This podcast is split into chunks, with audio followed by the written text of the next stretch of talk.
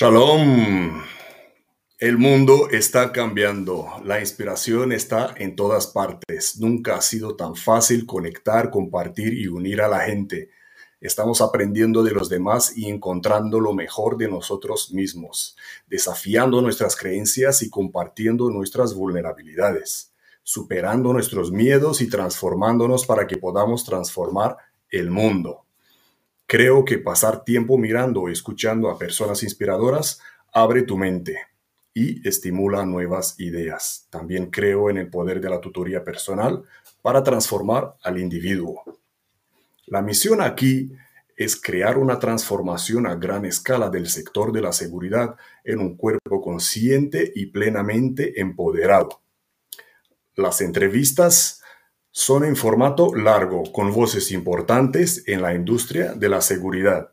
Brindamos acceso a la verdad, celebrando diferentes puntos de vista, perspectivas y conocimientos. Entrevistamos a huéspedes que han transformado su vida profesional. El samurái moderno busca descubrir lo que mueve a las personas y las hace extraordinarias. No se trata de mirar o escuchar pasivamente, se trata de aprender, crecer y transformarse. ¿Hasta dónde podemos llegar? Este es el Samurai Moderno, el samuraimoderno.com. Yo soy Todd y mi invitado de hoy es Andrés Céspedes. Shalom Andrés. Shalom, buenas tardes desde España. Buenas tardes. ¿Qué tal? Desde España, ¿de dónde nos hablas? Barcelona. De Barcelona. Eh, para quienes no conocen a Andrés, voy a hacer una pequeña, una pequeña introducción. Vamos allá. Andrés Céspedes Ruiz es director ejecutivo de la Red Internacional de Profesionales de Seguridad España. Su formación Profesional incluye vigilante de seguridad, escolta, jefe y director de seguridad, perito judicial y docente habilitado para seguridad privada.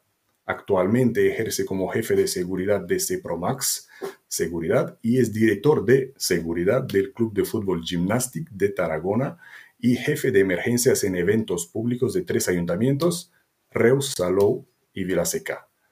Eh, ¿Qué tal? Durante eh, el confinamiento, Andrés? Una persona como tú, con tantos cargos, ¿qué has hecho durante el confinamiento?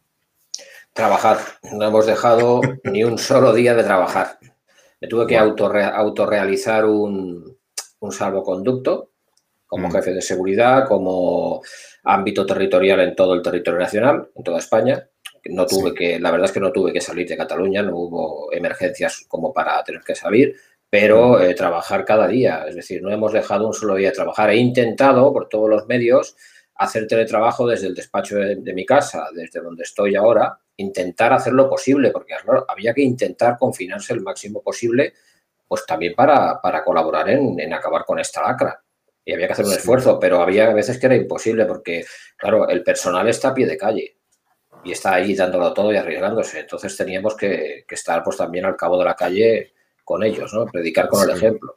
Sí, sí, sí. Y se ha visto como la seguridad privada ha aportado mucho, mucho durante, durante el confinamiento y, hasta hoy en día. ha aportado mucho, imagínate los hospitales, los vigilantes, pues haciendo de todo, han hecho de todo, no solo vigilar y, dar seguridad y protección, sino colaborar con, con, el personal médico. Yo he visto incluso casos de transportar camillas, es decir, han hecho lo indecible, pues porque era una situación mm, pues parecida a una guerra. Entonces mm. eh, dicen que en tiempo de guerra cualquier hueco es trinchera. Sí, Entonces cualquier mano sirve para trabajar. Qué bien dicho está. Vamos a, vamos a ti, vamos a volver a Andrés. A ver, ¿cuándo empezó todo? ¿Cómo, ¿Cómo entraste en este sector, Andrés? Pues entré de manera, fue un accidente en el tiempo, porque mi, mi vocación siempre ha sido eh, el ejército. Yo pues quería ser militar, así como mucha gente no quiere serlo, yo sí quería serlo. Tiene que haber de, todo, ¿no? Yo quería ser militar, luego por circunstancias personales no fue posible y me acerqué hacia lo que vi un poquito más parecido, que eran los inicios, los inicios de la seguridad privada. Yo desde muy joven, yo con 14 años ya trabajaba en las vacaciones del colegio, pues iba a trabajar en aquel tiempo para aportar algo a casa, ¿no? Y ya trabajaba. Y con 21 años pues empecé a trabajar en una empresa de extrusionado de materias plásticas y tuve un atrapamiento de la mano derecha en el cual perdí cuatro dedos primeros y la primera falange del dedo pulgar. Entonces eh, me desperté pues ya en el centro médico con 21 años y el doctor te dice, pues se ha quedado usted sin mano. Te tienen que informar, te dicen, se ha quedado usted sin mano. Yo con 21 años pues digo, bueno, a ver qué hago con mi vida, ya lo pensaré mañana. En ese momento mm. no estaba, no tendría yo el cuerpo como para, para, para, muchos pensamientos. Dije, ya lo pensaré mañana. Y bueno, estuve un largo tiempo en el hospital, rehabilitación, y a partir de ahí, eh, pues yo no tenía trabajo. Yo iba a buscar trabajo y la respuesta siempre era, ya le llamaremos. Sí. Entonces te encontrabas también con esa, esa capacidad de tolerancia a la frustración. Tenías que, tolerar la frustración porque tenías dos opciones, o echarle cara a la vida o meterte en un agujero y echarte tierra encima y taparte y no salir más. Y yo decidí, pues, plantarle cara a la vida. Si te caes dos veces, te levantas cuatro. Eso es lo que nos han enseñado las artes marciales. Y eso es el espíritu del samurái, es así. Total que había una, moda antiguamente que era que las salas de fiesta y, lugares de pública concurrencia que hacían eventos iban a las salas de artes marciales y ofrecían trabajo a la gente que tenía ya un nivel. Yo ya era cinturón negro con 21 años de taekwondo y te ofrecían trabajo y me ofrecieron trabajo en una sala de fiestas, empecé a trabajar en eso que no es seguridad, no se trata de seguridad, es algo parecido, hasta que tuve la oportunidad de entrar en una empresa eh, solvente que se había implantado en España, que era Empresa de Servicios Auxiliares a la Banca Española. Las siglas eran ESABI. Era, era un logotipo que era un trébol. Mm. Y eran unos blindados de color azul. Y esa empresa se dedicaba al transporte de fondos, a la vigilancia estática, con armas, sin armas, instalaciones de alarmas, central receptor de alarmas. Era una empresa de seguridad integral. Y ahí comencé pues, en el año 81 el 2 de agosto, no, perdón, 89, el 2 de agosto de 1989 empecé en una empresa de seguridad homologada eh, pues con forma de empresa de seguridad. Lo otro había sido servicios así auxiliares de, eventos, de seguridad en salas de fiesta, pues llamarlo de alguna manera. Pero lo que es seguridad en serio fue en el 89. Debe de haber sido, vamos a volver un poco al, accidente, porque debe de haber sido tremendamente difícil y duro para ti afrontar eh, la nueva realidad, ya que soñabas con, ser militar, eh, que esto significa poder empuñar un arma y, pasar y aprobar ciertos exámenes físicos. Mm, efectivamente. ¿Cómo, ¿Cómo lo has superado?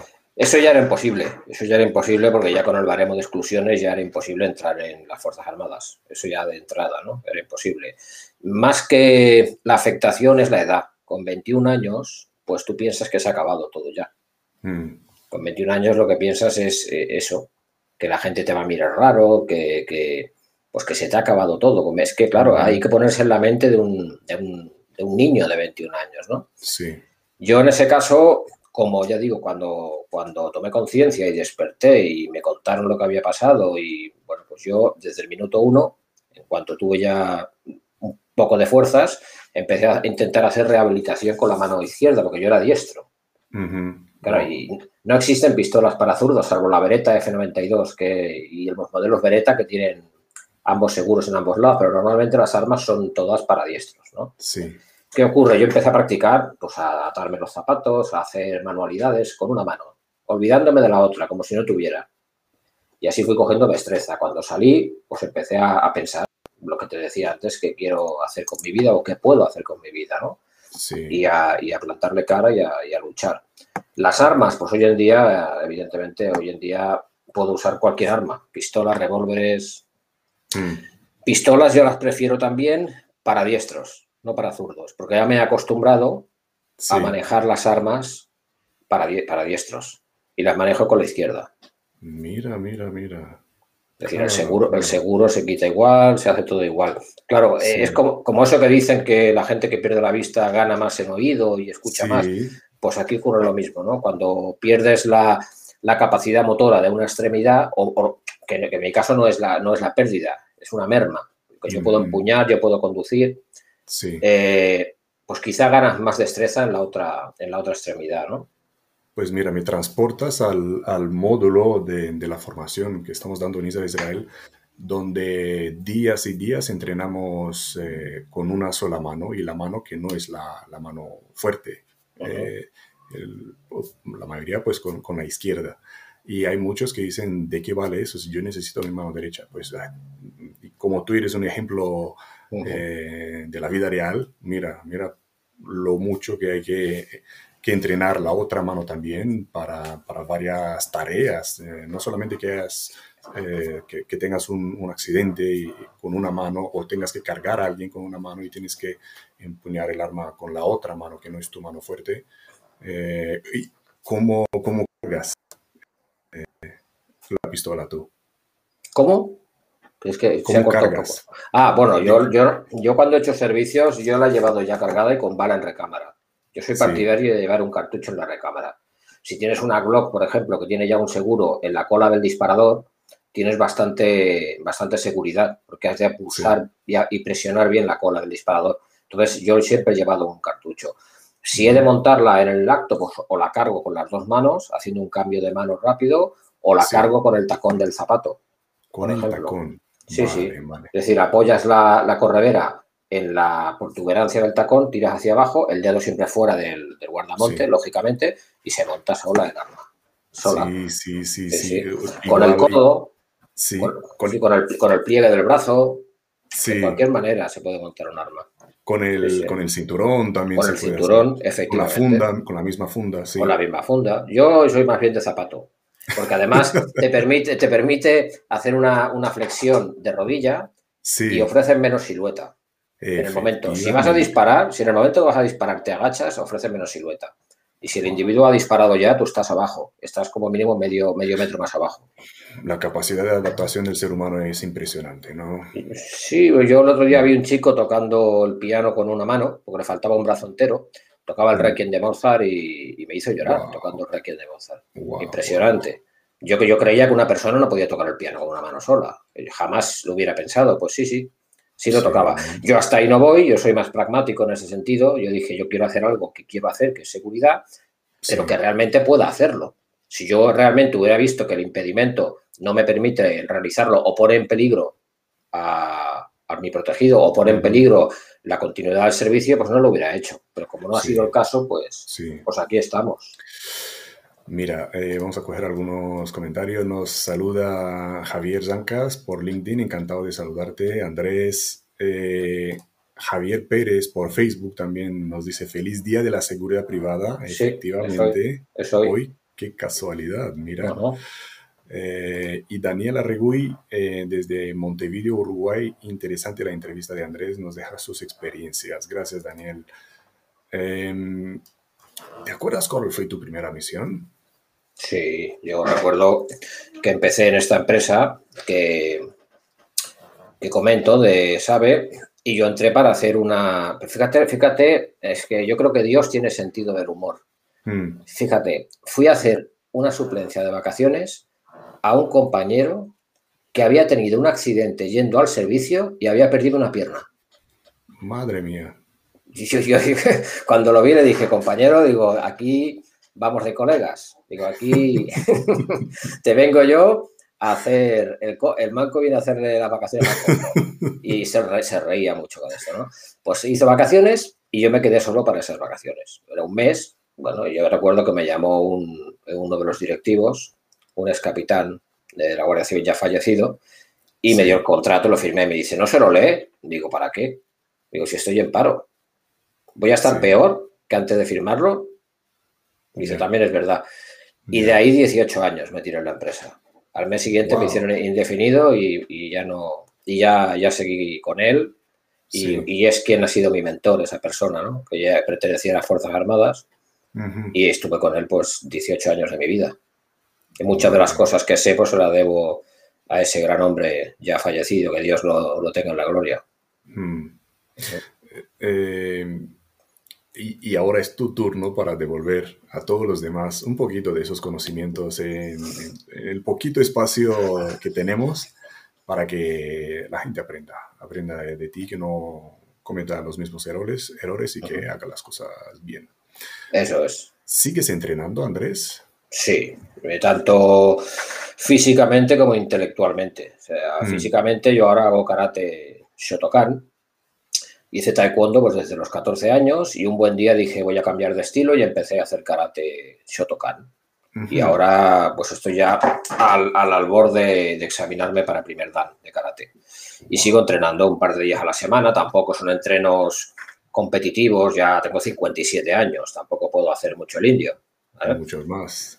Entonces entrenando y luego lo del arma que hablábamos antes, en seco, si cada semana practico tiro en seco. Con un arma de, CO2 sin bombona y sin munición, sin nada. Simplemente notar el peso, enfundar, me pongo una chaqueta para tener que apartar la chaqueta con la mano que extraes el arma y esa maniobra hasta el cansancio, hasta que el brazo ya te dice, mm, hasta el fallo muscular, hasta que dice ya no puedo más. Y eso y esa memoria muscular es lo que vas metiendo en tu cerebro. Eso. Y en el momento que lo tengas que hacer, pues son décimas de segundo. Sí, claro. Y cada vez que el arma la saco con el dedo en el disparador, 50 repeticiones más de castigo. El arma siempre hay que sacarla con el dedo sobre la corredera. Ya, ya, ya. Entonces, sí, repetir, repetir, repetir, repetir, repetir así. Y hablando de ejercicios en seco y repetir, repetir, me recuerdas a, los entrenamientos de ISA, donde los chicos tienen que llevar esparadrapo alrededor del, del dedo, de los dos dedos, de las dos manos, quiero decir, eh, de tanto ejercicios en, seco. salen, que salen ampollas. Y sangre, eh, te hace, sí, sí. Sí, sí. Eh, ¿Cuál crees que fue la, la, influencia de las artes marciales en tu vida profesional? Pues fue todo, fue todo, Aline, mm. porque fíjate que cuando yo me accidenté y me amputé los dedos, yo ya era cinturón marrón de taekwondo. Yo ya era cinturón marrón de taekwondo. ¿De qué me sirvió? Pues lo primero para tolerar el dolor porque había momentos que los dolores eran insoportables, ni con los calmantes se, aliviaban, porque me hicieron una técnica de, una, de un injerto abdominal que te, introducían eh, pues la mano dentro de la epidermis del abdomen. Y entonces te la cosían dentro. Wow. Eso se llama colgajo abdominal. Es una técnica que se hace en cirugía plástica para obtener tejido y piel de una parte viva del cuerpo para intentar reconstruir algo que se parezca a una mano. Entonces, eh, los dolores eran muy intensos y había momentos en que yo tenía que pues, cerrar los ojos y, pensar, solo es dolor. Es solo dolor, no me puede matar, es solo dolor. Hasta que me mm. quedaba dormido. Y eso es gracias a las artes marciales, no es gracias a, bueno, y a lo mejor al Espíritu Santo, me imagino también, ¿no? Pero el, el, karate, o sea, el arte marcial me sirvió desde el minuto uno. Luego también para tolerar la frustración, es muy importante. Examinarte, suspender, volver, suspender, volver. Eso es. Eh, que te digan examínate y tú decir no, no estoy preparado. Que te lo diga tu maestro. ¿Y cómo te, examinabas ya que te faltaban los dedos? ¿Cómo te aceptaban en, esas exámenes? Yo recuerdo que el cinturón negro, yo en cuanto salí del hospital, lo primero que hice fue sacarme el carnet de conducir. yo no tenía y examinarme para primer dan. Y fui con la mano todavía con la venda, con el malla y puntos de sutura. Entonces, claro, llegué al, examen de primer dan y allí estaban pues todos los grandes maestros. Hay un tribunal eh, de maestros coreanos, todos eran nativos. Y claro, veo que cuchichean entre ellos y hablan, porque se ve que no se les había dado un caso así. Y no sabían si mm. dejarme examinar o mandarme a mi casa, porque primero estaba la técnica, pero luego venía el combate y tenías que pegarte con tres. O sea, un combate, luego un segundo combate y un tercer combate. Y claro, eran combates de taekwondo de, antiguamente, que no era como ahora que llevan tanta protección. Antes no se llevaba prácticamente casi nada. Se pegaba, se pegaba, pero como si lo fueran a prohibir. Se pegaba fuerte, fuerte. Y, al final, pues veo yo, nada, me, me, planto allí delante del tribunal en posición de firmes, con la mano vendada en el maya fix y el karateki puesto, o el, do, el dobok de taekwondo, y veo que hablan y me hacen un gesto con la mano que me, que me acerque. Yo me acerco y él, balbuceando español, ahí como sea, me dijo, haga su examen. Y hice mi examen. Eso en cuanto a taekwondo. Y en cuanto al conducir, pues lo mismo. Me subo con el de la autoescuela y me dice, usted necesita una adaptación. Digo, no necesito nada. Mm. Yo quería conducir un coche con las marchas tradicionales, con las velocidades tradicionales y acostumbrarme para coger cualquier vehículo, porque yo en mi cabeza ya tenía el hacer servicios de seguridad mm. y tenía que poder manejar el coche. Y efectivamente, fui al tribunal médico, me dice, coja este lápiz. Y cogí el lápiz y lo partí y se lo tiré en la mesa.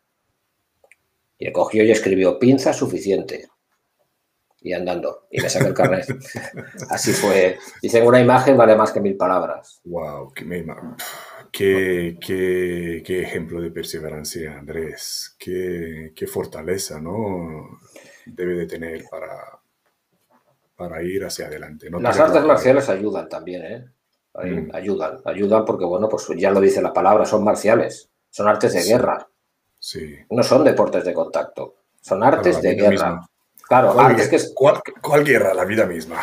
La vida, exacto. Son, guerras que gente que, inventó el karate porque no tenían armas.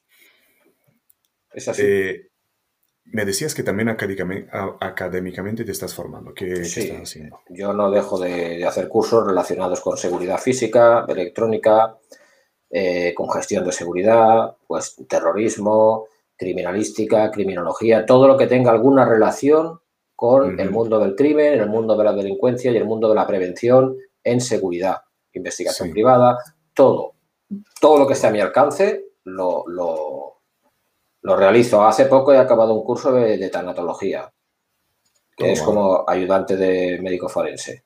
Sí. También lo, he acabado. Tienes que de, de, sangre fría, ¿no? sí, por estudiar algo, sí, sí. Bueno, yo pienso que ya, ya no, a estas alturas, sí. hay poca cosa ya que me pueda inquietar. Asuste, ¿no? Sí. Me asusta más pues que pues el, me preocupa más, ¿no? Pues el bienestar de mi familia o de mis seres queridos, pero sí, sí. Y, a ver, y le tengo el apego a la vida que merece la vida, ¿no? Pero tampoco tengo obsesión con, Hablando de la familia, Andrés, ¿cómo, mm. cómo has eh, compaginado? ¿Cómo te ha afectado tu vida? Fue muy complicado. Sí, yo ya, pues ya me casé después de, de, haberme accidentado y de, y de estar trabajando. Y tuve dos niños. Y claro, el segundo pues sí que fue más, tuve más tiempo, dijéramos, para dedicarle a él, pero el primero, claro, yo es que estaba 24 horas al día. Estaba llevando una unidad de vehículos de vigilancia y cuando y eran todas las noches. Y cuando no era un accidente era una incidencia, cuando no era un robo era un ataque, cuando no era un y cada noche y cada noche cada noche, claro, yo vivía de noche y dormía de día. Y a veces ni aparecía por casa. Entonces había veces que llegaba a casa y veía al niño más grande y decía, sí que está grande el niño. A que sí, ¿eh? A que sí, que pasan unos días y me pasa a mí. Y, es terrible, y, veo los niños por, por WhatsApp, por, un, por una videollamada y son más grandes. Los veo diferente. Digo, sí, ¿qué les das de comer mientras yo no estoy en casa? Sí, no, es que son un calendario los niños, ese es el tema. Son un calendario y el tiempo va pasando y tú no te das cuenta, van creciendo y cuando te das cuenta están más grandes y dices, pero ¿cómo es posible? Es difícil conciliar la vida familiar, por eso la mm. seguridad privada eh, pues hay mucha gente que ha tenido problemas en este sentido, porque son mm. horarios incompatibles con, la normalidad, dijéramos, ¿no? La gente duerme de noche y vive de día, y nosotros abrimos cuando los demás cierran. Sí, efectivamente. Sí, sí. Es así. Em, vamos a coger algún, algún comentario también, mira, por YouTube. Em, Gustavo Merani, que también ha estado entrevistado aquí. Eh, felicitaciones, todo. Un gran invitado. Nos dicen gracias, Gustavo. Y confirma Javier otra vez que la disciplina es, es muy importante. Gustavo, la estuve viendo la entrevista de Gustavo Merani. Sí. Si no le conozco personalmente, pero me gustó mucho la entrevista. Sí, de hecho, las veo todas prácticamente. Para escuchar personas que aunque no conozca, pues tienen mucho que aportar, mucho. Y la próxima semana, pues eh, estoy invitado en su programa Hablemos de Seguridad, así que los que estáis ahora apuntar, apuntar la próxima semana. El, aquí en España tienen que ser, eh, si no me equivoco, las 3 o 4 de la mañana. Pero bueno, nadie se va a despertar a esta hora a ver la entrevista en directo, así que el no sábado la vais, no, no creas, ¿eh? la vais a ver el fin de semana que viene, vais a poder ver la entrevista que hacemos con, con, uh, Gustavo Merani y Germán Sugasti en Hablemos de Protección. Em, vamos a seguir aquí con lo nuestro. ¿Cómo crees que pueden resaltar para conseguir un trabajo en este sector? Yo creo que hay que ser, hay que reinventarse y hay que ser muy, muy sacrificado. Que es que, claro, en la vida hay que ser pobre de solemnidad. Mm. hay que ser pobre de solemnidad. Yo todavía realizo servicios de uniforme. ¿eh? Cuando necesito una ganancia extra, yo me pongo mi uniforme y me voy a hacer servicios. Es decir, hay que, que pensar que todo es trabajo y el dinero tiene el mismo valor, tanto realizado como un vigilante como realizado por un director de seguridad. Es exactamente lo mismo. Y somos personas igual y aquí no hay solemnidades ni, eh, ni los coroneles a la comandancia. Es decir, aquí no somos grandes sesudos, sabedores de conocimientos, somos personas que tenemos pues muchos años de, experiencia y si tú te has formado durante 30 años, cuanto más viejo seas, más formado estás. Pero es una cuestión lógica. Si te gusta tu trabajo y tú te formas y tienes 57, pues tendrás mucha más formación y más conocimiento que un hombre de 25.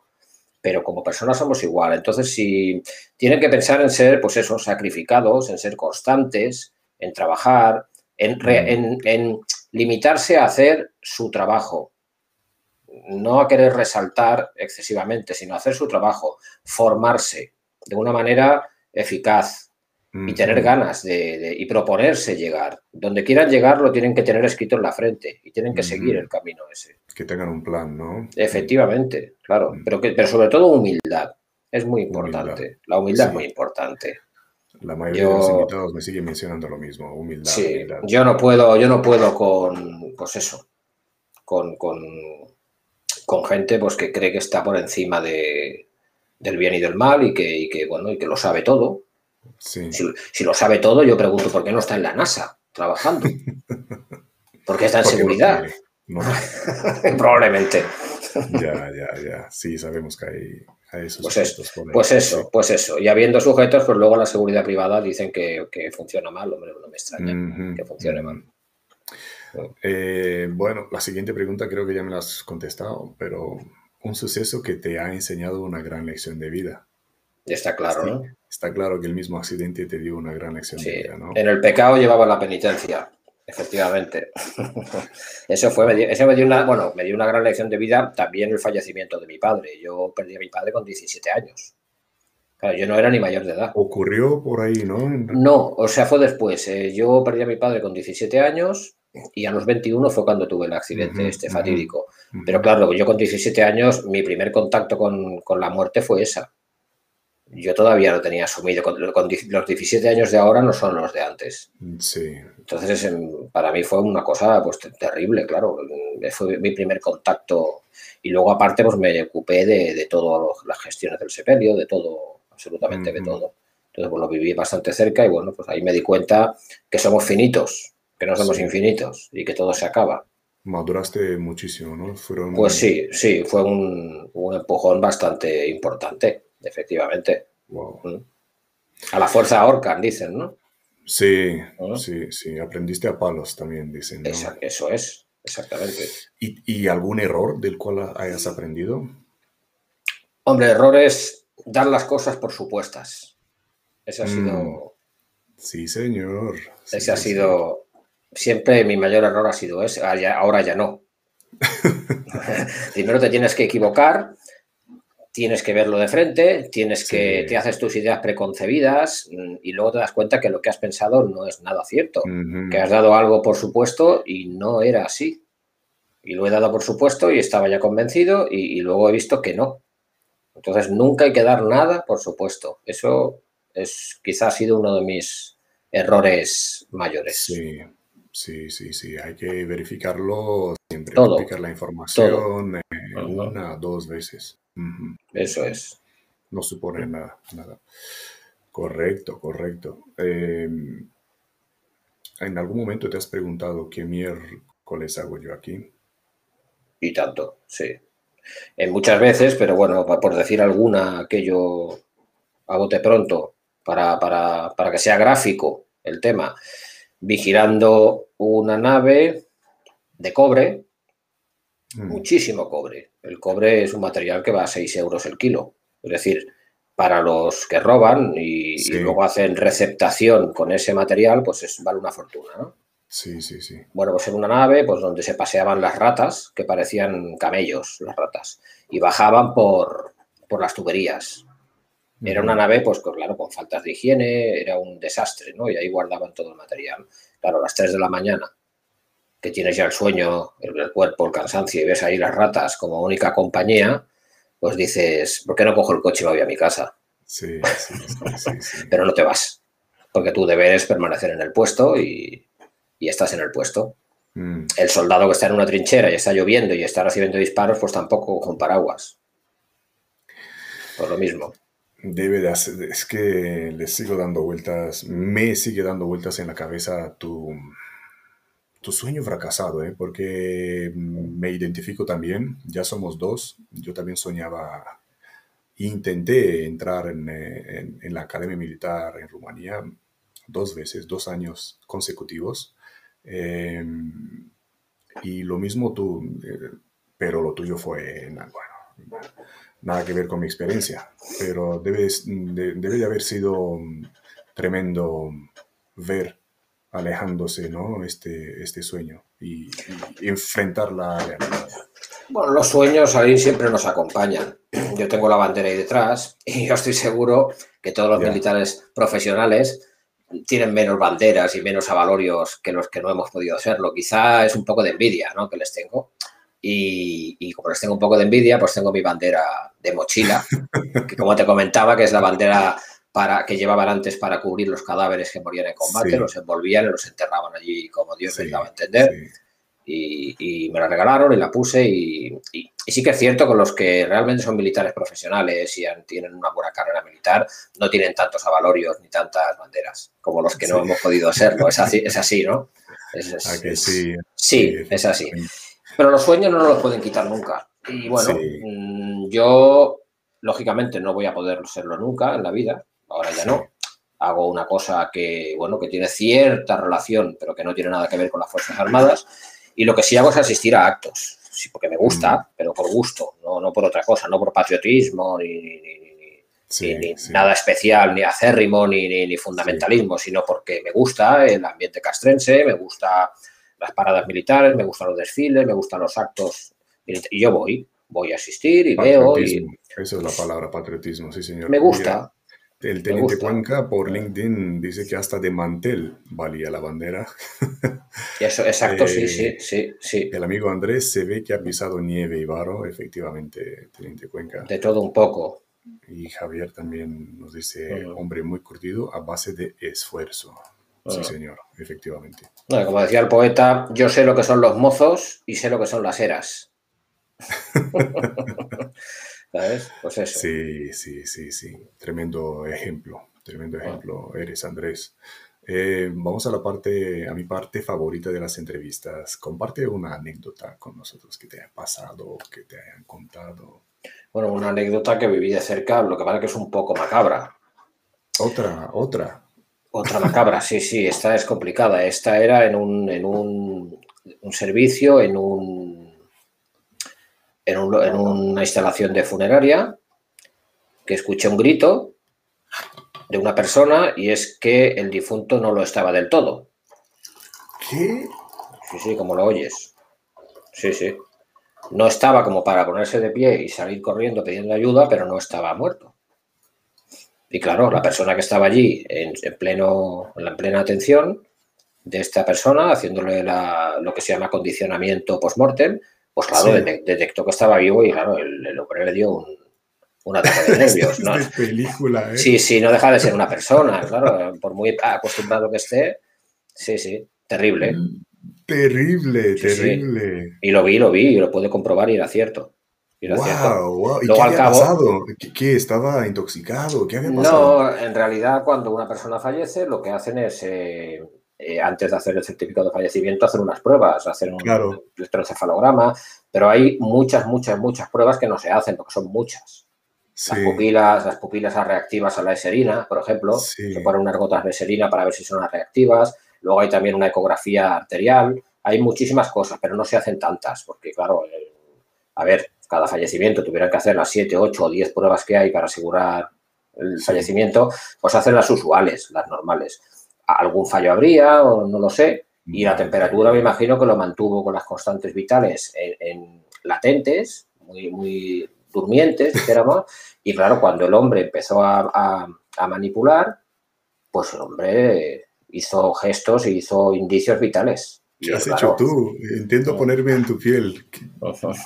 No, pues, pues, cogimos y mojamos eh, no le habrán pegado, ¿no? No le han pegado. No, no, toallas, toallas, toallas eh, en agua caliente, en el microondas, y luego envolver, envolverlo para dar calor. Luego ya, pues bueno, a ver, eh, vino una ambulancia, lo trasladaron y por desgracia, pues a los dos días vino ya definitivamente cada vez.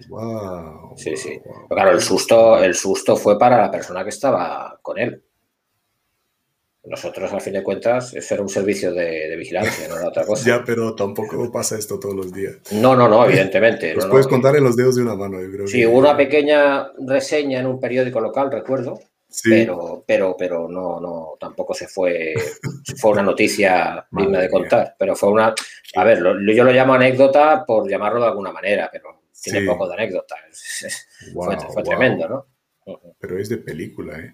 y me recuerdas de, hablando de, de, pruebas que se les hacen, me recuerdas de las pruebas, las pruebas, lo que se hacía en la, en la Primera y en la Segunda Guerra Mundial entre los eh, ejércitos, ¿no? Cuando ya perdía un ejército, avanzaban y caminaban entre los soldados muertos y para ver que, que, estaban muertos les cogían la uña y les pulsaban aquí en la parte, en la raíz de la uña, pulsaban fuerte donde cualquier persona consciente reacciona, reacciona por, el, por el dolor. Y a lo mejor con hacerle esta prueba simple hubiera reaccionado el pobre. la cuna de la medicina forense es Argentina. Por eso mm. la, la, mesa de autopsia se llama mesa de Morgani, porque es donde prácticamente donde más saben y donde, y donde...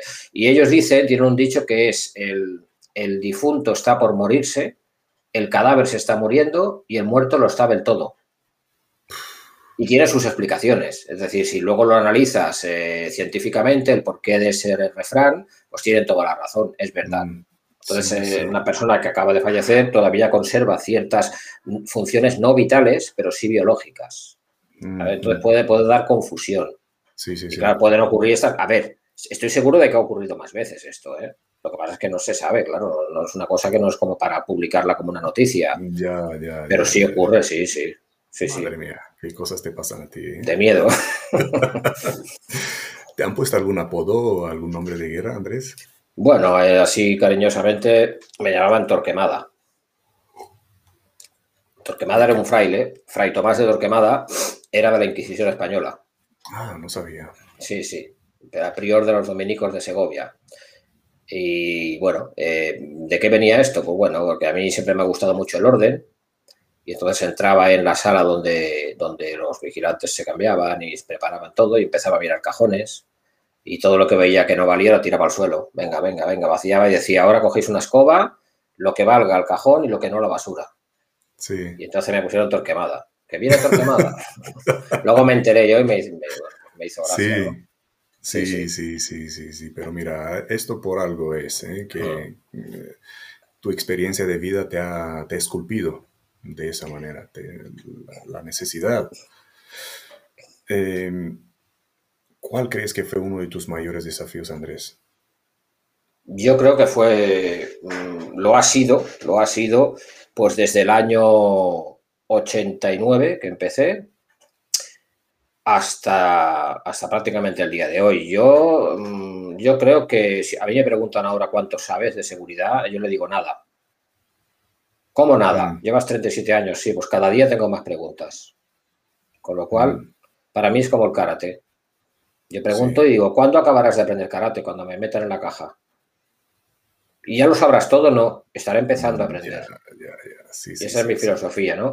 Entonces, eh, pienso que, que el, mayor, el mayor eh, reto, dijéramos, fue pues esto, cuando, cuando, cuando salí y dije, uy, ¿y yo qué hago ahora? Claro, yo, militar ya no, imposible. Guardia Civil tampoco. Policía tampoco. Mm. Nada relacionado con, con, los cargos, dijéramos, de seguridad pública ni de Fuerzas Armadas. Y estaba empezando a surgir la seguridad privada. Estaba empezando. Todavía no estaba al 100%. Recuerdo que los trajes los hacían en el sastre, a medida. Había muy mm. poquitos, sí, muy poquitos servicios. Luego ya se empezaron a ver más y empezaron a hacer uniformidades ya estándar. Y dije, bueno, pues eh, voy a intentarlo por aquí a ver. Y no, es lo mismo, no es mi vocación, pero se parece un poco, porque está el orden, la ley, la disciplina, las armas. Es algo parecido. Y ahí entré. Y el reto fue, pues, eh, bueno, cada día demostrarte a ti mismo que lo que quieres hacer lo puedes hacer y demostrárselo a los demás, no lo olvidemos, porque me he encontrado también, pues bueno, agravios comparativos que luego pues han tenido que, que engullírselos. Porque dice otro refrán español, obras son amores y no buenas razones.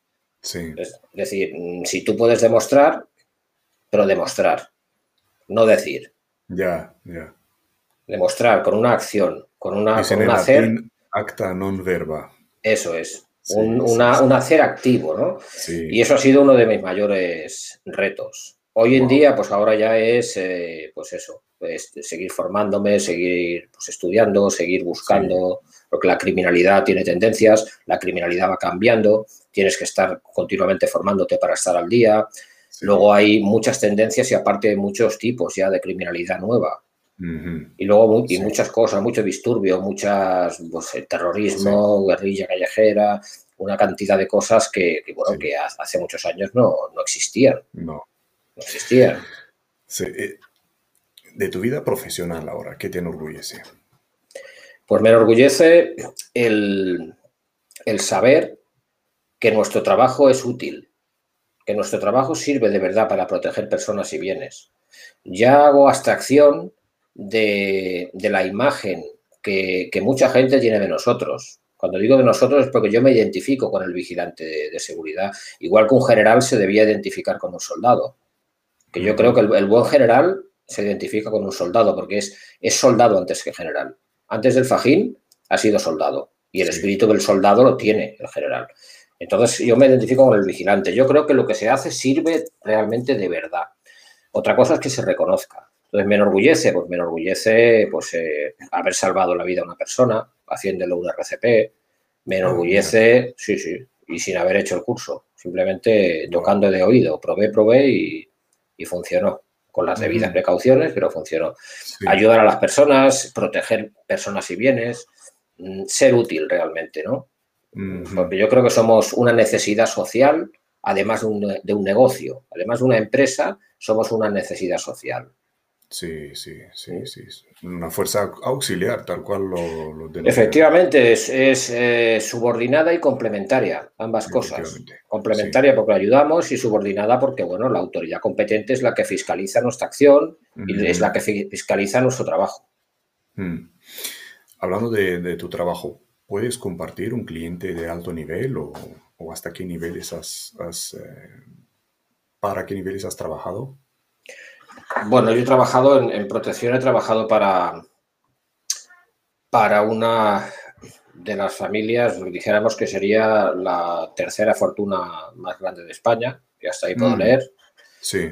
En servicios eh, así ordinarios, pues eh, que se puedan mencionar por las patrullas de, Adif. íbamos en una votación armados, dos hombres armados o dos vigilantes armados con un vehículo para proteger las infraestructuras de, del ferrocarril.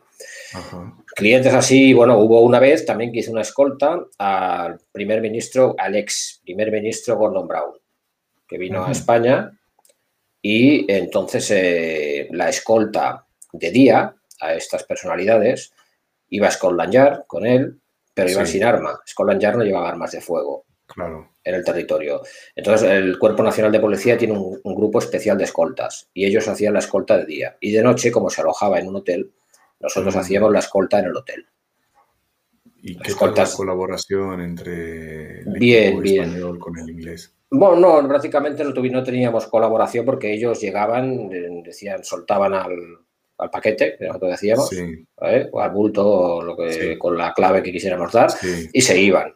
Se marchaban a dormir porque llevaban todo el día trabajando. Y nosotros estábamos de noche, pues vigilantes armados allí, vigilando, o sea, escoltas armados, pues eh, vigilando sobre todo el acceso al hotel y la habitación, que es por donde podía entrar un posible ataque terrorista. Sí, sí. Y más era. O, todo no, tranquilo? cero, cero incidentes, todo bien, todo tranquilo, todo tranquilo. Qué bueno, qué bueno. Eh, vamos, quiero sacarte más, aprovechar y sacar más consejos de ti, Andrés. Un consejo para los profesionales. ¿Cuál crees que es el error fatal que podrían cometer? Pues el error fatal para, para los profesionales, ¿a qué nivel te refieres? ¿Operativo, vigilante o ya directivos? Vamos al, operativo. El operativo, el mayor error que podía cometer, pues aparte de dar las cosas, por supuesto, como yo lo cometí, que eso no hay que hacerlo nunca, es, eh, es eh, creer o tener la creencia o la percepción de que, de que ya lo sabe todo. Pero es que la juventud es una enfermedad que se cura con el tiempo. yo creo, yo creo que eso nos, yo creo que eso nos, nos pasaba a todos de jóvenes, ¿no? Que nos creíamos que, nos íbamos a comer el mundo y que sabíamos de todo. Entonces hay que, sí, hay que ser humilde, hay que hacer bien el trabajo, hay que formarse y hay que pensar que somos mortales. En la antigua Roma, cuando, cuando entraba un César que venía, o un, patricio, o un de estos que venía de la guerra, y entraba y lo recibían con rosas, llevaba siempre detrás dos personas que le decían memento mori, recuerda morir para que recordara que era mortal, que por mucho boato y muchas monedas de oro y muchos pétalos de rosa y todo lo que le tiraban porque venía de una cruzada y de guerra y, le había ido bien, le había triunfado, que recuerda que se, que se moría. Le decían memento mori, memento mori, así todo el rato detrás, dos, dos, individuos, ¿no? Que, recuerden, claro, que no lo sé, sí, exacto, que somos, eh, bueno, estamos aquí cumpliendo una labor, que es una labor eh, privada, que es una empresa privada, pero que, también es una necesidad social y estamos tratando con personas, con seres humanos y, hemos de ser pues consecuentes con nuestro trabajo. Pero vamos, ya digo que sobre todo el, no dar por sentado que, saben mucho, porque no. Yo considero que yo no sé nada. O sea, y vamos a ponerlo como respuesta a la pregunta, ¿cuál sería el error fatal que podrían cometer? Dar por sentado de que se lo saben todo. De que lo saben todo, ya, sí, sí, exactamente. Y, los principiantes, los que quieren entrar en ese sector, porque tengo muchísimas preguntas todos los días de gente que, quiere entrar en el sector, que no sabe por dónde, cómo empezar, ¿qué crees que no están haciendo bien? Que no, pero de aquí en España, ¿quieres decir? O... Sí, sí, sí, sí. en general. Hoy en día hay bastante demanda de servicios de seguridad y también eh, hay un programa formativo que son los módulos de formación que se realizan a través del Ministerio de Educación.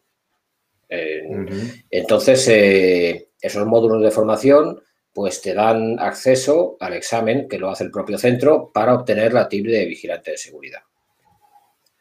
Aquí hubo una, hubo una entrevista que tuviste con, un compañero que también está muy formado, Gagüenda, si te suena, que él decía que, y yo lo comparto, su criterio, que había que hacer eh, un módulo de formación profesional. Y es verdad, mm. en realidad pues tiene razón, porque es que, claro, son módulos pequeños, cortos, quedan, quedan un, poco, un poco desvirtuados, un, sí, un poco cortos de, formación.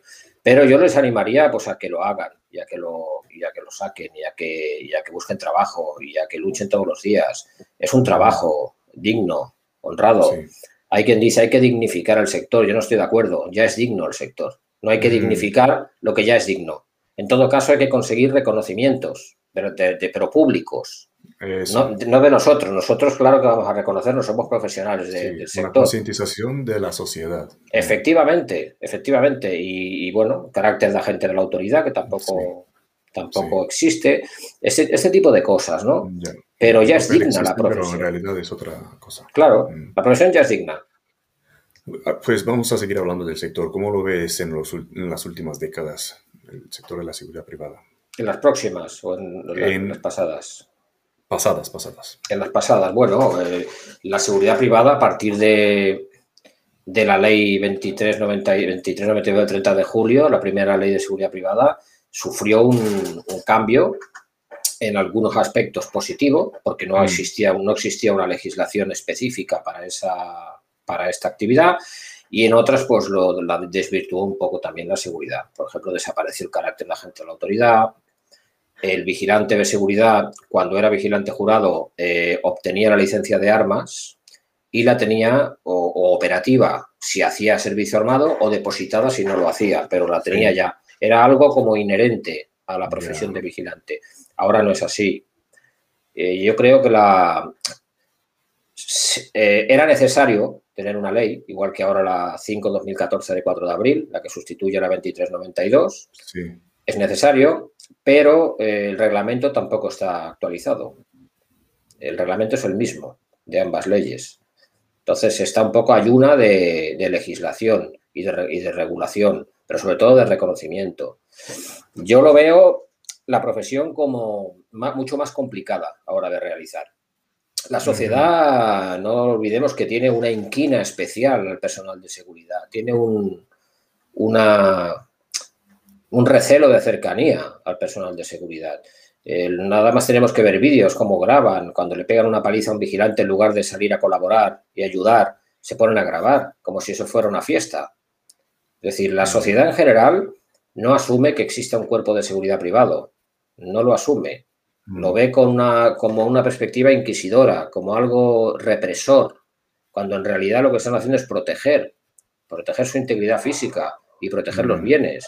Cuando hay vigilantes en el metro están evitando que violen a una mujer, están evitando que le roben la cartera a un usuario. Eso es lo que están haciendo. No están dando palizas, son profesionales de seguridad. Y la gente, sin embargo, cuando digo la gente, digo la gente que lo hace, lógicamente. Sí. Hay gente que respeta, gracias a Dios. Si no, apaga y vámonos. Sí, sí, si fuera que no. Pero esa, esa inquina y esa, esa mala forma de, ver la figura del vigilante es lo que quizá tira para atrás un poco a los aspirantes. Esos términos despectivos como segurata, por ejemplo, mm. Mm, cuando en realidad pues es una profesión tan digna como otra y, más necesaria quizá que otras y no reconocida, eso sí que es cierto.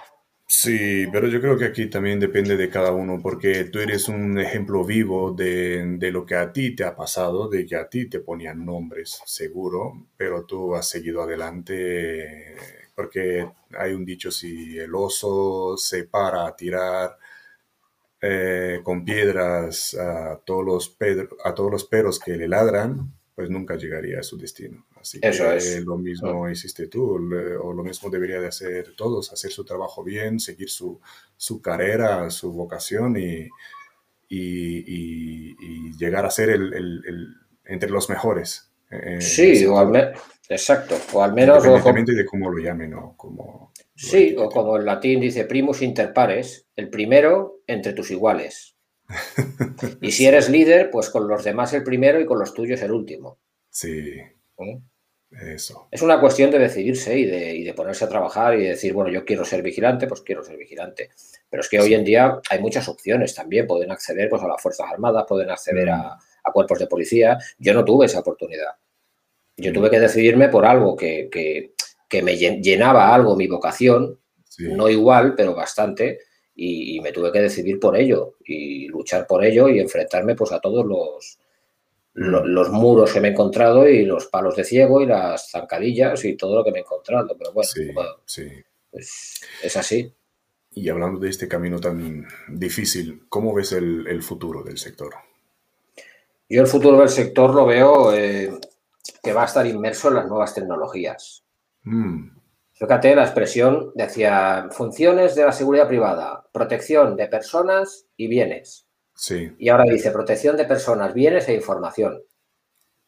Claro, es que en aquel tiempo, cuando te hablo hace años, la información no tenía la tecnología que tiene ahora. No, no, había las amenazas que hay ahora, que un hacker te puede parar una central eléctrica sentado en un banco con el wifi del McDonald's, con un portátil. Sí y comiéndose una hamburguesa. Eso no existía, era impensable. Entonces ahora la información es uno de los, de los creo que es de las asignaturas que más va, más va a proliferar y más necesaria va, a ser la ciberseguridad.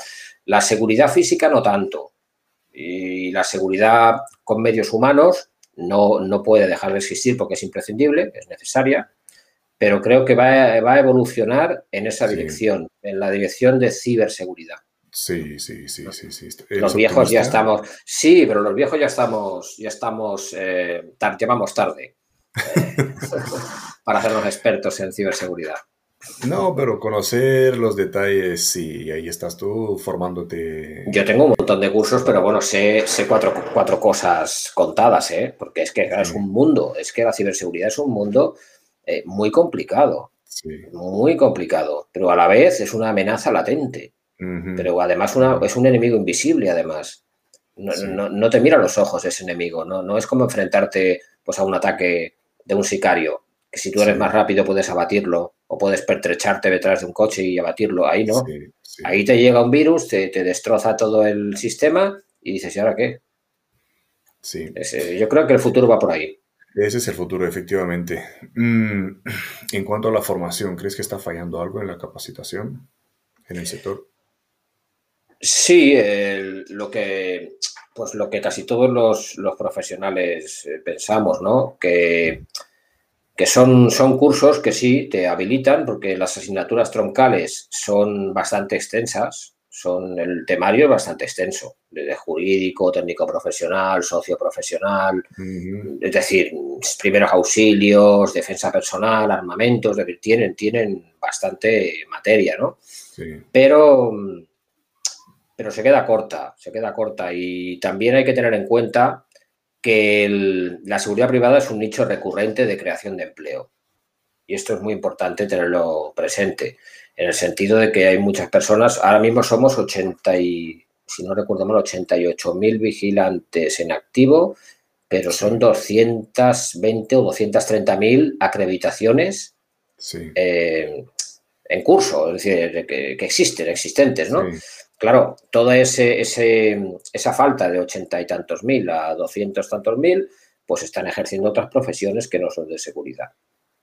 Probablemente cuando, la, pues cuando necesiten trabajar volverán a, la seguridad, que está muy bien, que me parece muy bien. Yo a la gente siempre le animo a tener el tip de seguridad y decir, oye, eso no te pide, no te pide pan, tú eso lo tienes guardado y en el momento en que...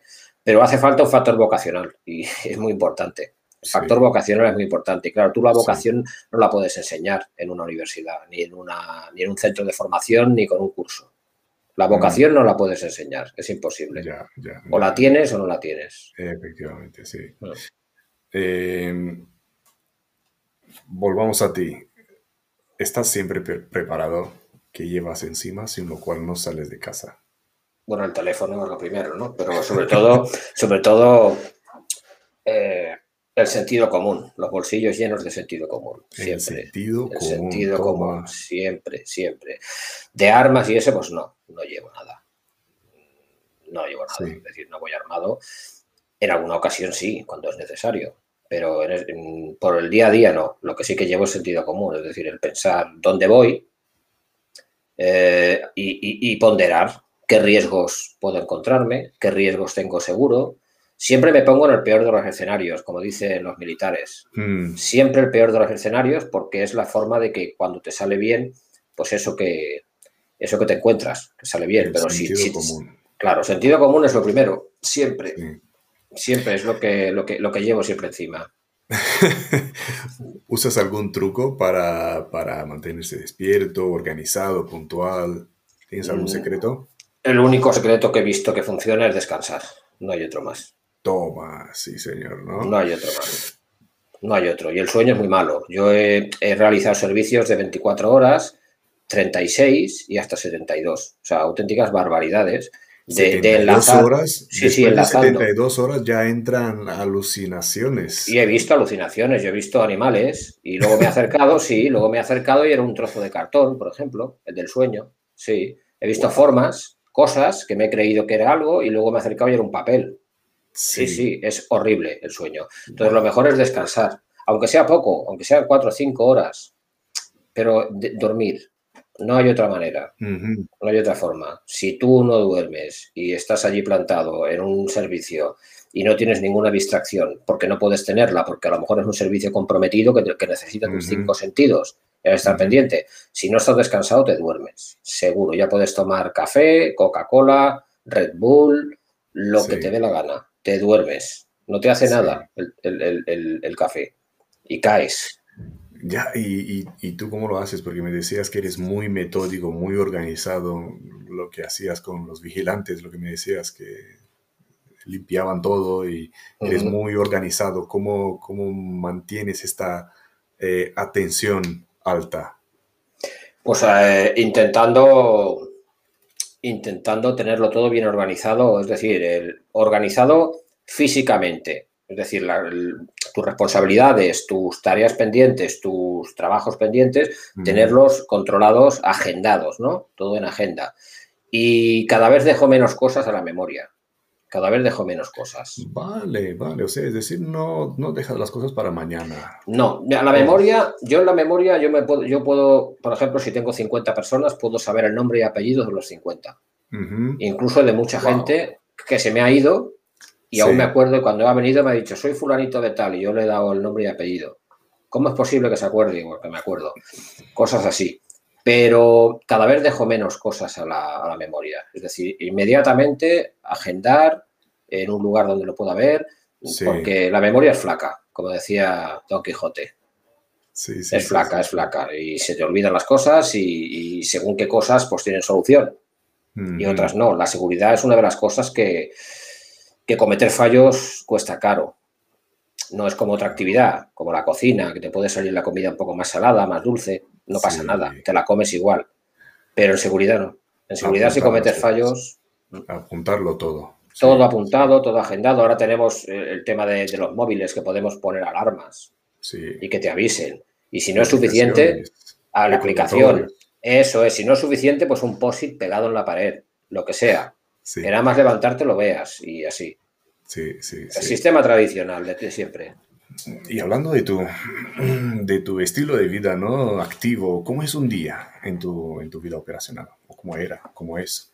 Pues un día puede ser, cada día puede ser distinto. Es decir, puede mm. ser, por lo general, eh, por la mañana pues voy a la, a la, oficina a preparar temas de gestión operativa, o puedo ir directamente a un cliente porque tenga una entrevista con él, o puedo ir directamente a hacer un estudio de seguridad a un determinado cliente y luego volver a la oficina nunca son iguales. O incluso irme a hacer un servicio de vigilancia. También llevar el uniforme en el maletero y cambiarme allí. Y hacerlo, porque a lo mejor no tengo esa persona en ese momento para hacerlo y, tengo, y, hay, hay que hacerlo. Pues, sí. Eh, Siempre pues preparado. Sí, hay clientes que dicen, pero ¿qué hace usted aquí vestido de, soldado? Digo, pues, eh, usted que ha contratado a un vigilante, pues aquí, aquí está. Aquí estoy, ¿no? Sí, sí. Wow, wow, siempre preparado. Siempre. ¿Cuál es tu arma preferida? Hablando de, de derecha, izquierda. Arma de fuego. Sí. El revólver. El revólver. Sí, en sentido. la segunda persona de todas las entrevistas que me ha dicho que le gusta el revólver. Sí, en sentido estricto de arma el revólver. Si fuera en sentido filosófico, sería la templanza. la templanza. Pero en sentido armamentístico, el revólver, sí. Sí, sí, sí. Sí que es cierto que tiene, son solo seis disparos, menos cadencia de tiro, sí que es cierto, pero también mecaniza menos, es un arma de, defensa inmediata, eh, no hay posibilidad de que el cartucho salga defectuoso porque en el caso de que salga eh, presionando la cola del disparador tenemos otro cartucho en la recámara de inmediato. Mm. Y para defensa personal, el revólver. Para servicio de protección, la pistola Son 16 disparos, tienen más cadencia de tiro, te puedes encontrar en unas situaciones muy complicadas que con un revólver no puedes solventar, con seis disparos. Depende del servicio. ¿Te da igual que sea bereta o que sea un? Porque me he dicho que puedes hacerlo con las dos manos. Con las dos manos, no es igual. La bereta tiene la, la, ventaja de que es ambidiestra. Sí. Tiene todos los seguros en ambos lados, ¿no? Pero yo ya me he acostumbrado a manejar las pistolas para diestros. Mm. Ahora es como pedir que me cambien el, cambio de velocidades a la izquierda, ¿no? Pues es lo mismo, si llevo coches que no están adaptados, ¿por qué voy a llevar un arma especial para mí? Llevo cualquier, cualquier arma, me es igual. Six Sauer, Colt, Walter. Eh, Ahora pensando en eso, cuando no, te es más fácil conducir un, coche con el volante a la derecha, ¿no? No, ni automático tampoco. A mí no me gusta el mm. vehículo automático. En su día me dijeron. Es todo con la izquierda. Sí, por claro. ¿Por qué no se compra usted un coche automático? Digo, pues porque no me gusta. ¿Mm? Mm. Mira lo que nos confirma por, por Facebook, Joan. Eh, ya me lo ha dicho todo, el revólver está bien para el oeste. bueno, bueno, son puntos de vista. Son puntos de vista. Pero son tus experiencias. sí, la pistola, la pistola es un. Es que eh, el arma es distinto para lo que, para lo que vayas a hacer. La pistola, o un revólver para hacer una escolta, no puedes llevarlo. Porque son, si tienes seis alternativas, seis disparos y luego la, la recarga es muy lenta. Has de vaciar el cilindro, volver a introducir cartucho por cartucho, es muy lento. La pistola es muy rápida. Es extraer cargador, introducir otro y, abrir fuego. Para un servicio de escolta, la pistola. Y lo vuelvo a decir. Para defensa propia, mía, personal, el revólver. Preferida. Estamos hablando del arma preferida. Sí, para defensa propia, para defender mi integridad física, no para defender a una persona. Para un protegido, pistola, lógicamente. Eh, vamos a pasar al mundo virtual. ¿Crees que las redes sociales son necesarias para nosotros? Sí, bueno, para nosotros las redes sociales tienen como todo, la parte buena y la parte mala. Para nosotros mm. sí son necesarias. Bueno, nos permiten relacionarnos, pues como ahora mismo. Si no hubieran redes sociales, pues yo no te hubiera conocido y no tendríamos esta ah, entrevista. sí. son muy importantes. La parte mala, pues ya la conocemos. La parte mala que, pues el mal uso que hace mucha gente de esta. Irresponsable Efectivamente. Mm. Pero es como todo, es como las armas, ¿no? Las armas son un trozo de hierro inerte y en manos de una persona pues son un arma mortal. ¿Cómo no es que las armas matan? ¿No? Decían que las armas matan. Por supuesto, el arma mata si hay un ser humano apretando la cola del disparador. Ahí, ahí. Entonces sí mata. Porque entonces es cuando sale el proyectil por la boca del cañón. Si está encima de una mesa, no mata. Ah, que sí. Y si está sin, sin cargar, menos aún. Eh, vamos otra vez eh, al, lado eh, real. ¿Crees que el tamaño corporal importa? Mm, depende también para el servicio. Volvemos a lo mismo con las armas. Si lo que se pretende es espantar a los moscones a una diva del, rock, pues hay que coger gente muy grande, porque intimida, con su cuerpo impide acometidas, da respeto. Si lo que se pretende es hacer una contravigilancia, no es necesario el tamaño. Si lo que se pretende es hacer un jefe de cápsula, que su misión es extraer al VIP y evacuarlo, tampoco es muy importante el tamaño. Es depende el... Luego también depende el VIP. A veces hay criterios también de imagen con el VIP. Si el VIP es muy bajito o es muy alto. Y también escogen al escolta, eso lo tienes que saber tú mejor que yo. lo escogen por razones de imagen. Pero, por ejemplo, por ejemplo, cuando viene algún artista de Estados Unidos famosa y vienen unos, unos tíos que son armarios y se van a hacer, ella se va a hacer footing y van detrás, pues para espantarle los moscones que vengan detrás, o los fans, o la gente que le quiere pedir un autógrafo. Pero luego aquí llegan aquí y piden un escolta armado. Y no miran lo que mide el escolta. Simplemente que esté habilitado y que vaya armado para evitar un secuestro, un atentado, un ataque. Para lo que verdaderamente importa, ¿no? realmente. Entonces, creo que no, que no es necesario, pero sí se tiene en cuenta para determinados servicios. Servicios, efectivamente, correcto, correcto. Andrés, eres, eres una gran inspiración. Eh, nos llevamos de aquí una gran lección de vida, eh, de, perseverancia, de, éxito de, esta entrevista. Pero quiero saber quién te inspira a ti, Andrés. Bueno, mm, yo siempre he pensado que, como mucha gente dice, este hombre se ha hecho a sí mismo. Yo creo que en parte sí, me he hecho a mí mismo, pero también porque no me ha quedado otro remedio. Es decir, mm, eh, el, haber sufrido mucho en la vida no, es, no, es, no te hace mejor persona ni te hace superior a nadie. Eh, has tenido ese, simplemente has tenido pues esa, ese recorrido por tu vida, que ha sido un accidente en el tiempo, que te has encontrado. Yo no me considero que que me haga ni mejor ni peor, simplemente pues lo he, tenido que sobrellevar. Y bueno, yo pues eh, yo soy religioso también, yo creo en Dios. Tengo mi parte espiritual. Entonces, me inspira, pues, pues me inspira Madre Teresa de Calcuta cuando le preguntan cómo ha sido su vida, madre, cuando estaba muriendo y dice una mala noche en una mala posada. Wow.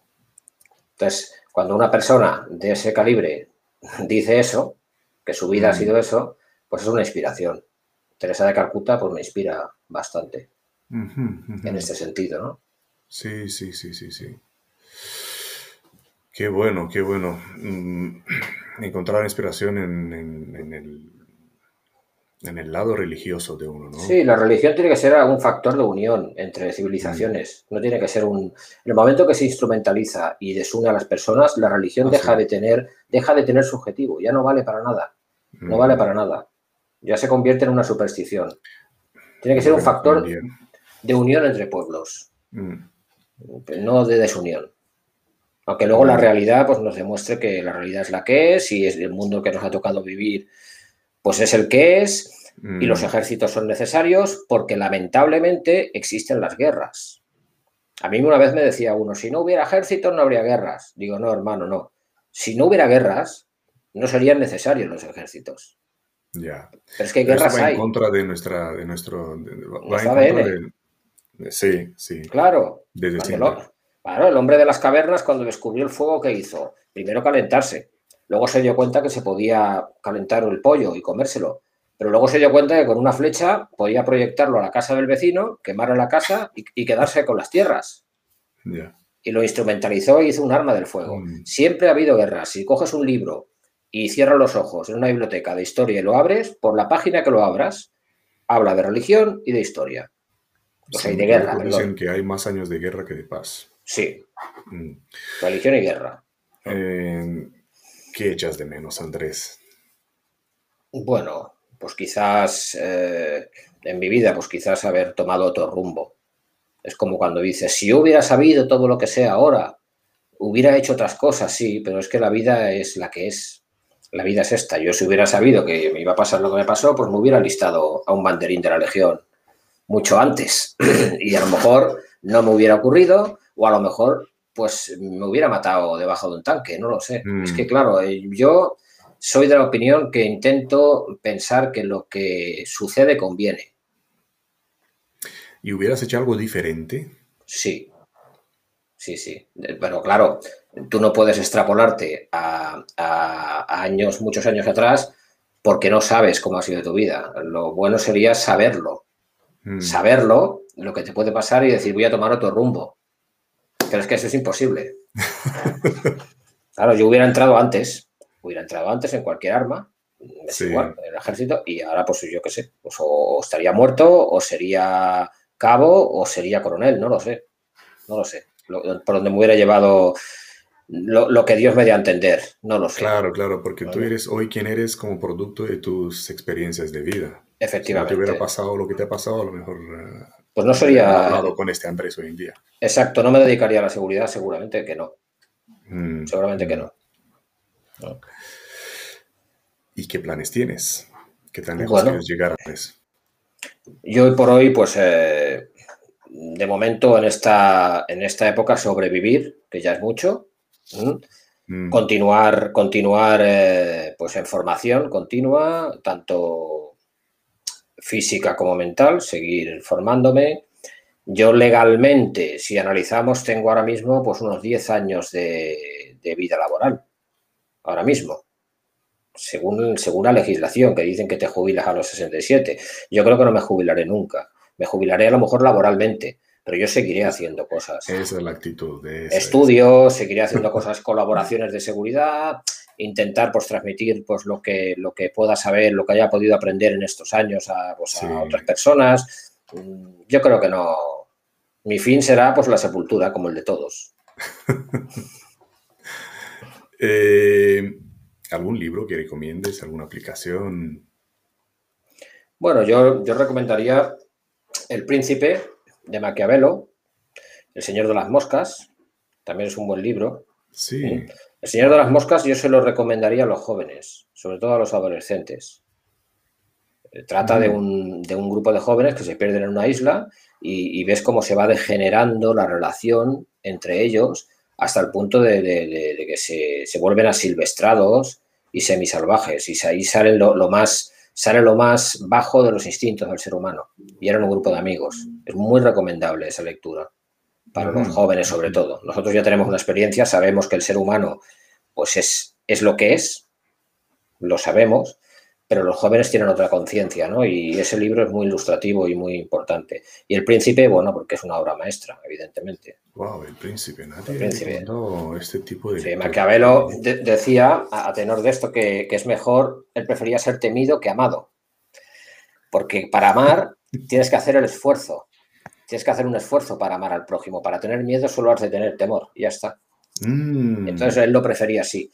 Y yo por eso soy de la opinión que... Eh, las personas respetables tenemos que tener respeto a las fuerzas y cuerpos de seguridad y el delincuente temor. Esa es mi filosofía. Mm-hmm. Porque el delincuente no es respetuoso como para hacer el esfuerzo de tener respeto. Sin embargo, para tener temor es muy accesible. Simplemente tiene que tener temor. Ya está. Qué profundo, Andrés. Me encantan esas lecciones de filosofía aquí. ¿eh? Bueno, me gusta leer también. La lectura Sí, sí, me, Gusta, ¿Alguna recomendación más? Así de... Es que hay tantos, tengo, la biblioteca hasta arriba. Eh, se me ocurre ahora una pregunta.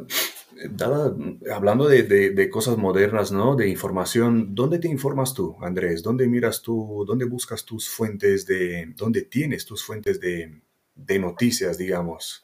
En, en, este mar lleno de noticias falsas y ¿Dónde lee Andrés las noticias? Yo intento siempre buscar medios de comunicación, eh, entre comillas, entre comillas, solventes. Mm. Para mí, o sea, la prensa diaria de la prensa más conocida, por ejemplo, tendría que tener una solvencia.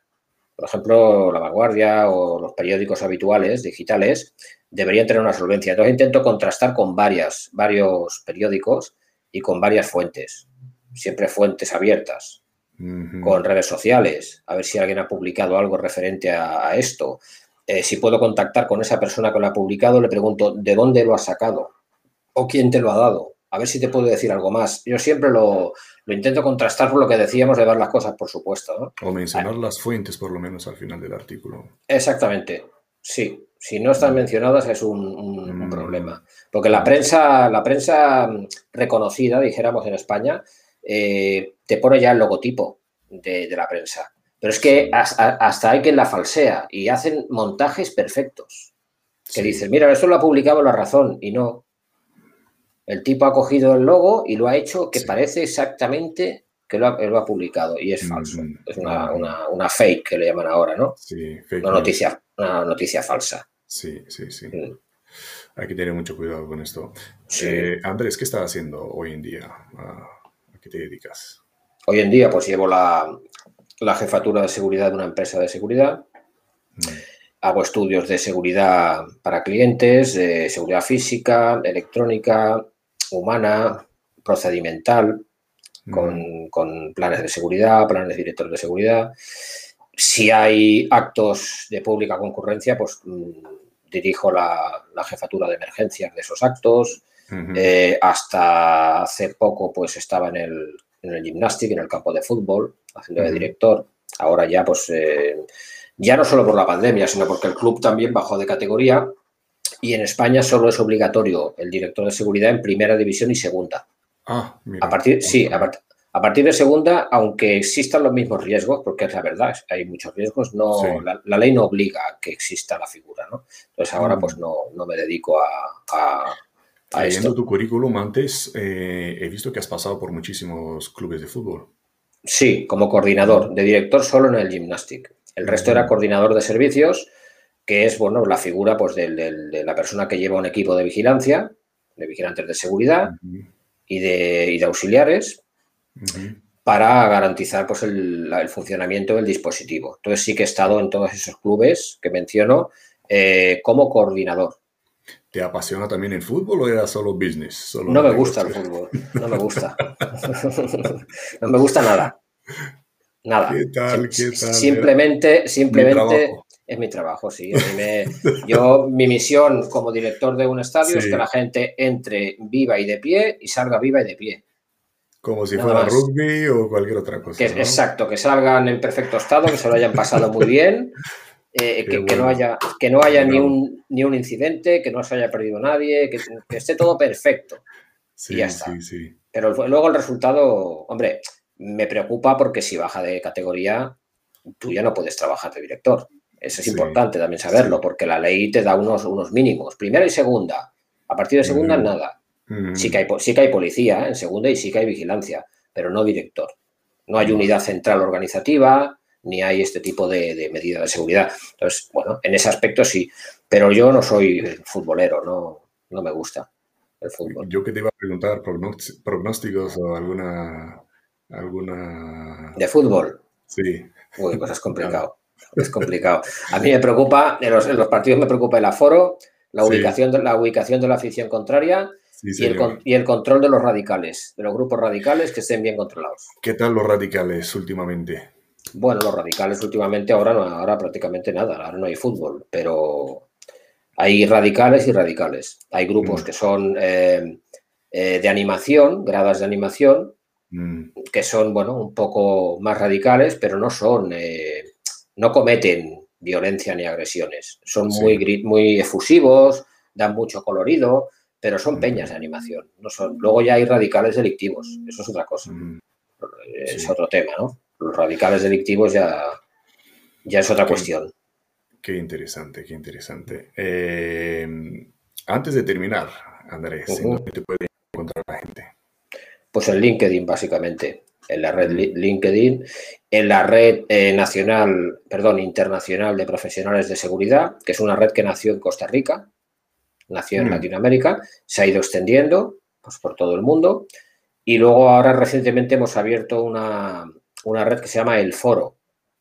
el es Foro. El Foro, es Foro mm. Internacional, ellos le llaman de agentes de, seguridad privada, que en realidad aquí en España somos vigilantes, no agentes.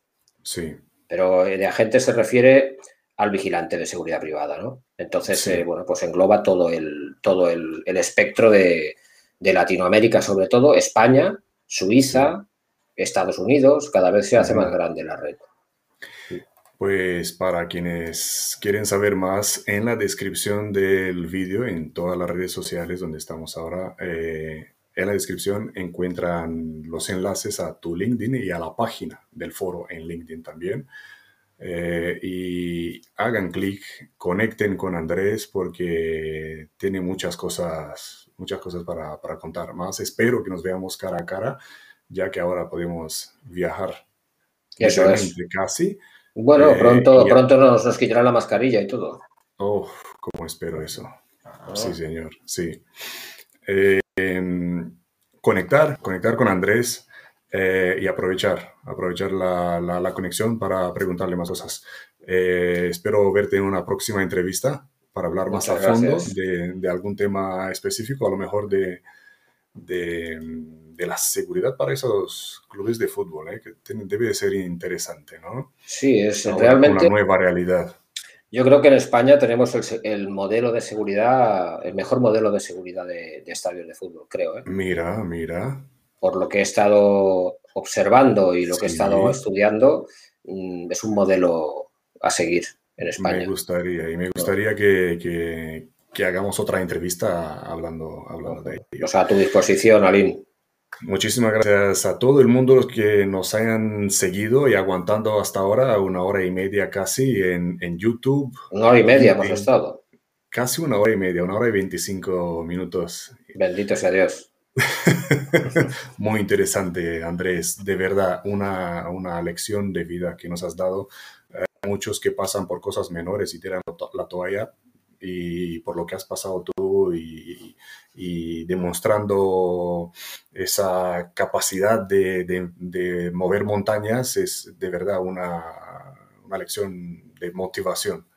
Para mí ha sido, ha sido un honor eh, compartirlo con todos, todos los oyentes, contigo y con todos los oyentes y hacerlo público, pues también un agradecimiento a ti por permitírmelo.